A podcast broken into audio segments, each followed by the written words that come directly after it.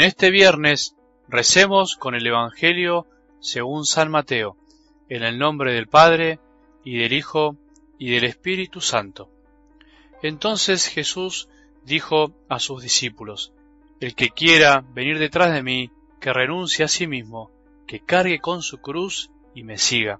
Porque el que quiera salvar su vida, la perderá, y el que pierda su vida a causa de mí, la encontrará. ¿De qué le servirá al hombre ganar el mundo entero si pierde su vida? ¿Y qué podrá dar el hombre a cambio de su vida? Porque el Hijo del Hombre vendrá en la gloria de su Padre, rodeado de sus ángeles, y entonces pagará a cada uno de acuerdo con sus obras. Les aseguro que algunos de los que están aquí presentes no morirán antes de ver al Hijo del Hombre cuando venga en su reino. Palabra del Señor.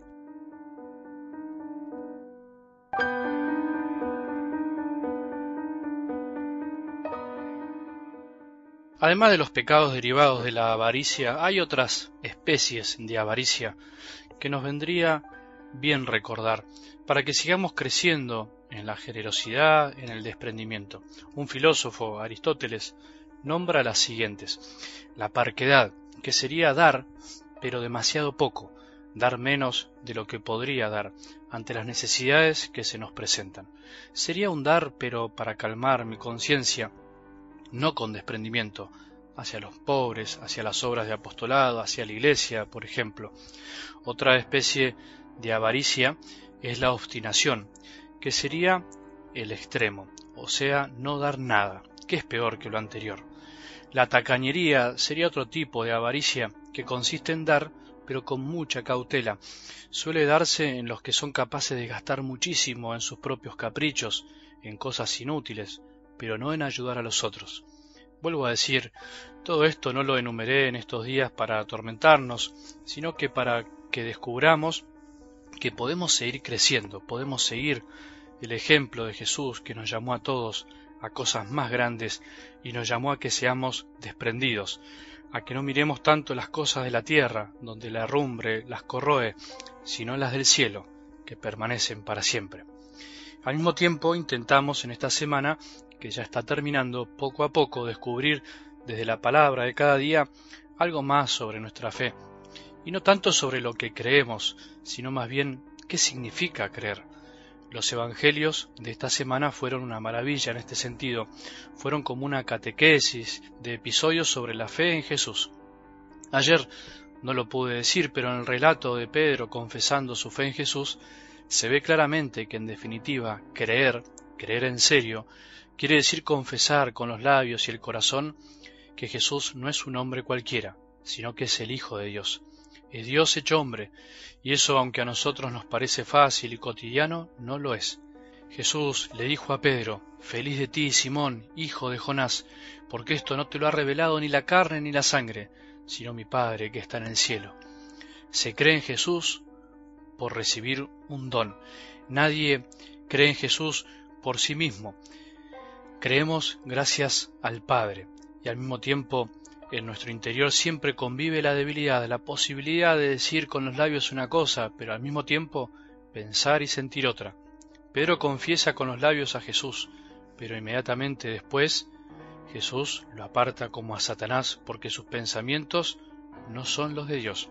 Vos y yo creemos, no lo dudo, es seguro que si estás escuchando este audio es porque crees en Jesús, pero eso no quiere decir que siempre nuestros pensamientos y sentimientos son los que Dios desea de nosotros. Acordémonos lo de Jesús ayer a Pedro. Retírate, ve detrás de mí, Satanás. Tú eres para mí un obstáculo, porque tus pensamientos no son los de Dios, sino los de los hombres. Esto se lo dijo a Pedro, su mejor amigo, Jesús. Inmediatamente después de esto, de esta escena, viene algo del Evangelio de hoy. Jesús no se lo dice solo a Pedro, sino que ahora se lo advierte a todos sus discípulos. Es duro, ¿no? Pedro quiso enseñarle a Jesús qué camino tenía que elegir para salvar al hombre. En realidad, más superficialmente y con mucho amor, Pedro quería evitar que su amigo sufra. Pedro no quería ver sufrir a Jesús porque también sabía en el fondo que en algún momento él tendría que sufrir. Sin embargo, es como si Jesús le dijera y nos dijera a todos, Déjenme sufrir con amor por ustedes, para que cuando ustedes sufran no se sientan solos. Déjenme sufrir por amor a ustedes, y también déjenme enseñarles que la vida no tiene sabor si no tiene amor, y no tiene amor si no es con cruz.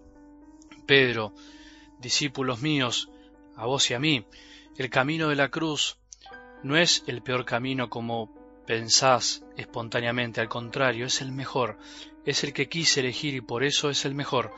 No lo quieras evitar por comodidad y egoísmo. No quieras salvarte solo. Déjame amarte. Déjame perder la vida para ganar muchas. Así es como soy feliz.